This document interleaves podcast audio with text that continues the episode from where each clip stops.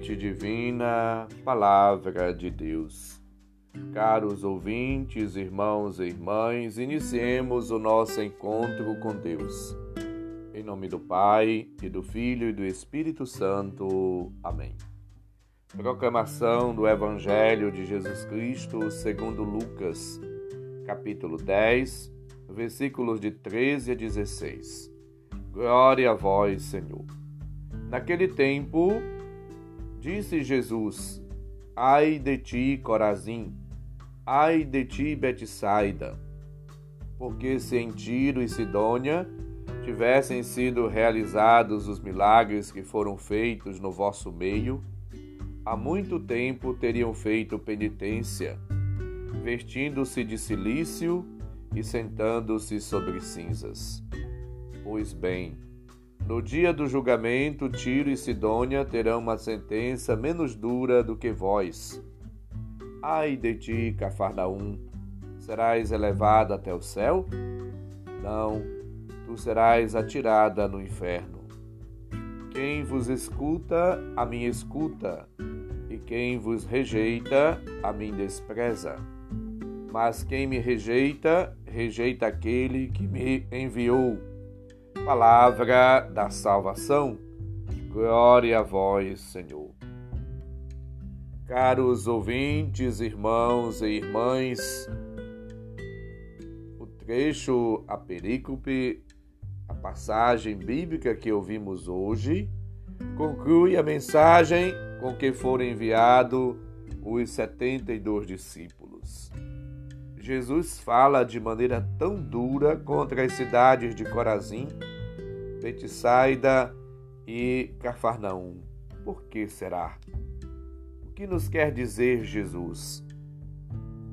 A condenação das três cidades deve ser entendida em vários sentidos, níveis. Em primeiro, Jesus sublinha que estas cidades não acolheram a palavra pregada por ele. Não acolheram a graça do Evangelho, o apelo à conversão, à mudança de vida. Em segundo, Jesus realça o abandono dos seus, a hostilidade do povo. As cidades pagãs de Tiro e Sidom terão um juízo menos severo do que o povo de Israel. Terceiro lugar, Jesus prevê que o evangelho ultrapasse as fronteiras da Galiléia, chegue aos gentios, às cidades afastadas, pois o judaísmo e as pessoas pelas quais ele foi enviadas se fecharam. É preciso, portanto, acolher esta palavra como uma advertência forte, como um aviso para aqueles que renegam, excluem a graça do Senhor e caem, vivem uma vida de hipocrisia na resistência à palavra de Deus, aos ai de Jesus. Jesus fica aterrorizado diante do maior dos pecados, pecado contra o Espírito Santo. Ou seja, fechar os olhos às manifestações da graça, à oferta do perdão. Não podemos jamais nos fechar ou resistir de maneira assim livre e consciente ao Espírito Santo. A graça de Deus deve ser acolhida por todos. Viver em Deus Deixar o Espírito de Deus tocar, transformar, limpar, purificar, restaurar, redimir nossa vida, nosso coração. Viver uma vida nova em Cristo, deixar-se converter pela Sua palavra, guiar, iluminar, redimir, libertar pela palavra de Cristo. Jesus disse claramente: Quem vos ouve é a mim que ouve. Quem vos rejeita é a mim que rejeita. Mas quem me rejeita, rejeita aquele que me enviou. Versículo 16. Diante das injustiças, da corrupção, do pecado, da maldade crescente no mundo, somos chamados, portanto, a dizer não. Dizer não a tudo aquilo que nos impede, nos afasta de Deus, nos impede de acolher a Cristo, Sua graça, Sua palavra e de vivermos uma vida nova. Jesus, portanto, convida-nos à mudança de vida, de atitude, de comportamento, de ação, à conversão, ao arrependimento sincero.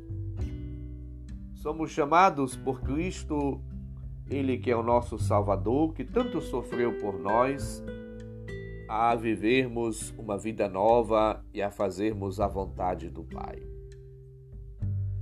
Enfrentar as intempéries, os problemas, as dificuldades do dia a dia, na certeza de que com Cristo, passando pela dor, pela paixão, ressuscitaremos, seremos vitoriosos com Ele.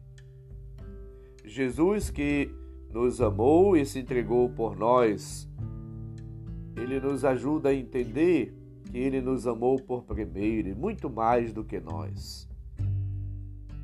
E que nós devemos viver uma vida nova em Cristo Jesus, como nos lembra Gálatas 2, 19 e 20.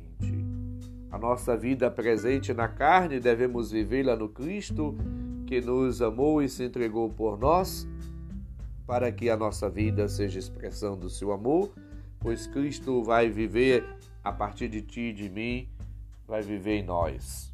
Vivendo assim, na unidade, na comunhão, na amizade com Deus, somos chamados a comunicar, a revelar, a pregar e a testemunhar a Jesus a todas as pessoas pelas nossas atitudes, comportamentos, ações, pela nossa maneira de viver e de ser e de agir supliquemos ao Espírito Santo os dons, os frutos do Espírito, para que, assim revestidos, cheios, repletos, formados, capacitados, possamos viver na força do Espírito uma vida nova.